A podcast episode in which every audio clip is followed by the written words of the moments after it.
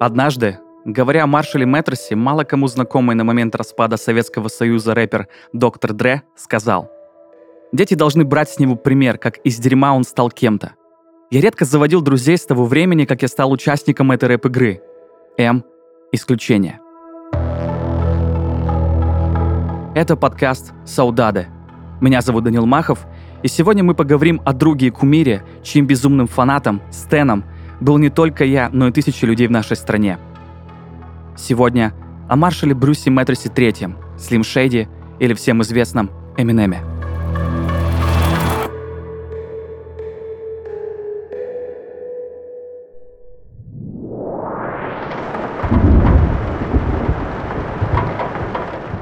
Мне 7 лет. Дождливый вечер в квартире у бабушки, в которой я бывал каждое лето. Комната моего дяди — Плакаты журнала «Кул» со странным блондином, небольшая полка с книгами, диван, пару кресел и играющий светом ящик. Пока капли бьются о стекло, а за окном то и дело вспыхивают молнии, я просто щелкаю каналы. Нам нужен клик. Зеленое яблоко с восстановлением. После 30 часов непрерывного танца вы смогли бы его описать? Конечно, он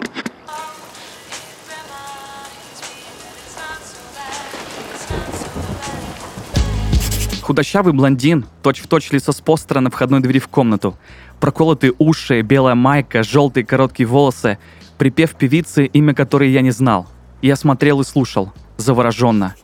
И не нужно знать английский, чтобы чувствовать тоску и желание, чтобы тебя понял друг, кумир или кто угодно, кто тебе важен. Даже если тебе 7 лет. С этого момента, с клипа «Стэн», начнется моя история аналогий, метафор, подражаний и, без сомнения, поиск своего имени.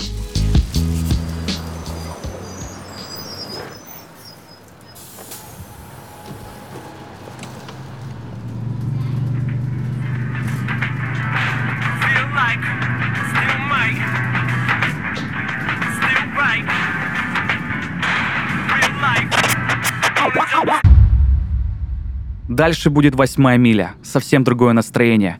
История о белом парне, который стал лучшим, находясь не в его культуре. Агрессия, старание вырваться из плохого положения. Рэп всегда был музыкой бедных, которые скоро станут или уже стали богатыми. Передо мной и моим окружением не было как таковой бедности. Но мы уже видели, насколько сильно различается жизнь здесь и где-то там, по ту сторону экрана. Пускай неосознанно, но мы понимали, что это в какой-то степени и наша история.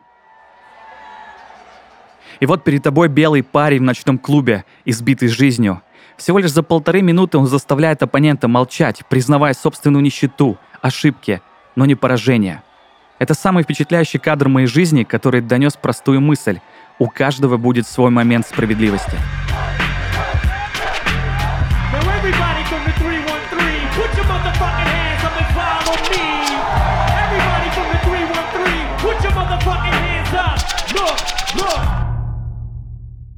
Кажется, рэп так сильно вошел в современную жизнь нашего поколения по трем причинам.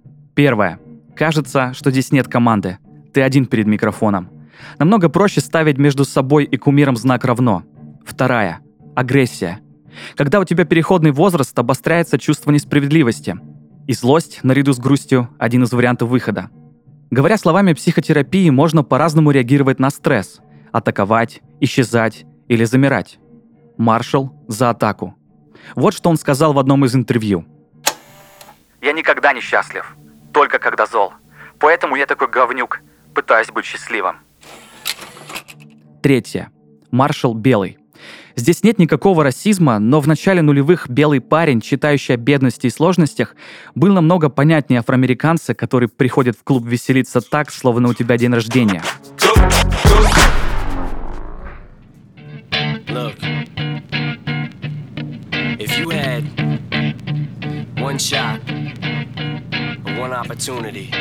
Сколько раз я ехал в автобусе в трудные моменты жизни, когда нужно было принять решение. И всегда возникал этот образ. Маршал, который стоит перед зеркалом, зная, что пути назад нет, что нужно сделать шаг.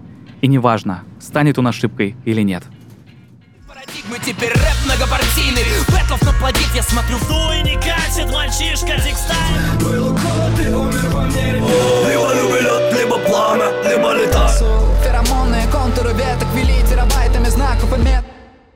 Новая русская волна хип-хопа захватила паблики ВКонтакте. Многие копируют стиль, некоторые, не стесняясь, называют себя русским маршалом. Что об этом сказал бы сам М?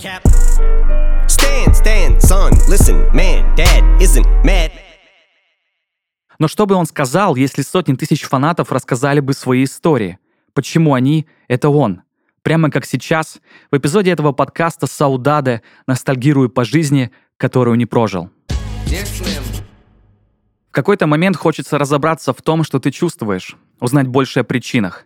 Как больной фанат, тот самый Стэн, я просматривал видео, переводил интервью, разбирал любимые треки.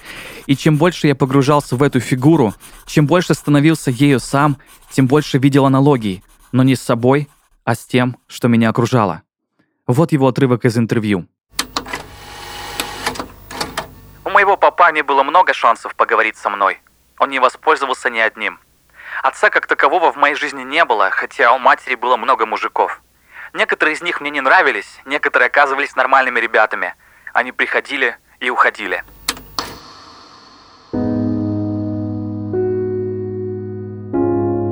Маршала бросил отец, когда ему был год. Уже став популярным, ему постоянно задавали вопрос, хочет ли он увидеться с папаней. Его ответ всегда был отрицательным.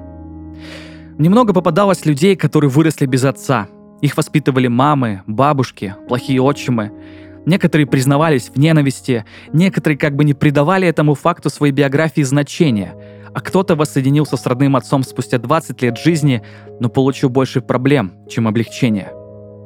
Если посмотреть на статистику, где говорят, что 5 из 17 миллионов российских семей – это семьи с матерями-одиночками, меньше остается вопросов о том, почему росший без отца маршал – кумир многих парней и девушек, даже без учета знания биографии.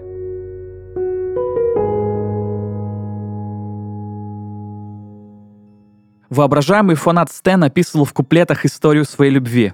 Он отдалялся от жены, потому что ему казалось, что только М может его понять, ведь они с ним так похожи. Эта история закончится аварией, когда под 150 миль в час грузовик опрокинется. Умрет и Стэн, и его беременная жена, которую он связал и оставил в задней части машины. В реальной жизни Маршала тоже была любовь, которой он посвящал песни и татуировки – с дважды женой Кимберли он познакомился, когда ему было 15, а ей 13. В течение следующих 20 лет они будут сходиться и расходиться.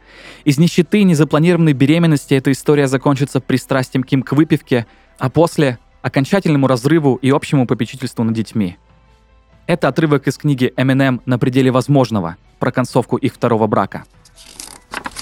Уже через месяц Ким и Маршалл подали прошение о разводе.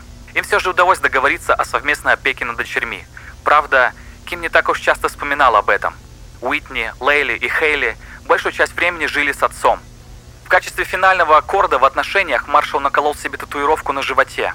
Изображение могилы, на которой значилось имя Ким, а внизу доброжелательное послание. «Разлагайся на куски». А вот что говорит сам Маршал в одном из интервью.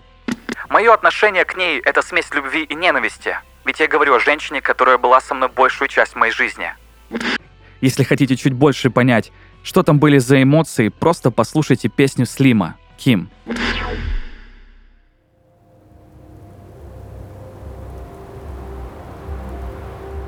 Иногда безумство фаната Стена достигает почти рациональных совпадений.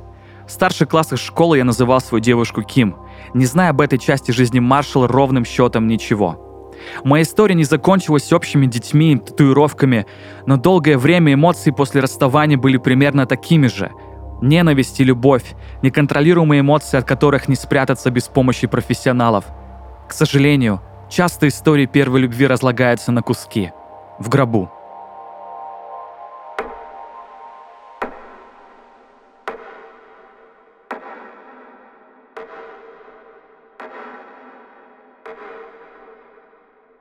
Лично я последние лет восемь воспринимаю Эма как рэпера, больше не способного создать песни, которые будут олицетворять поколение.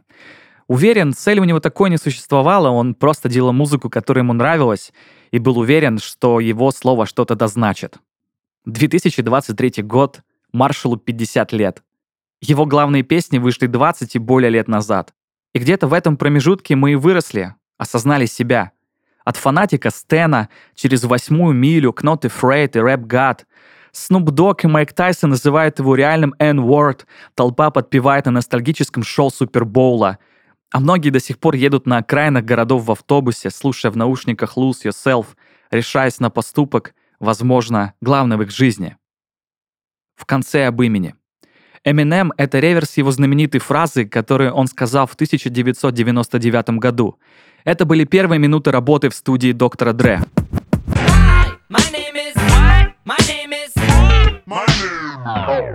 Это я к чему? Когда не знаешь своего имени, не знаешь, кто ты сам, лучший вариант — задать вопрос. Пускай он и будет произноситься задом наперед. Это был подкаст «Саудаде». Меня зовут Данил Махов. До следующей нашей истории.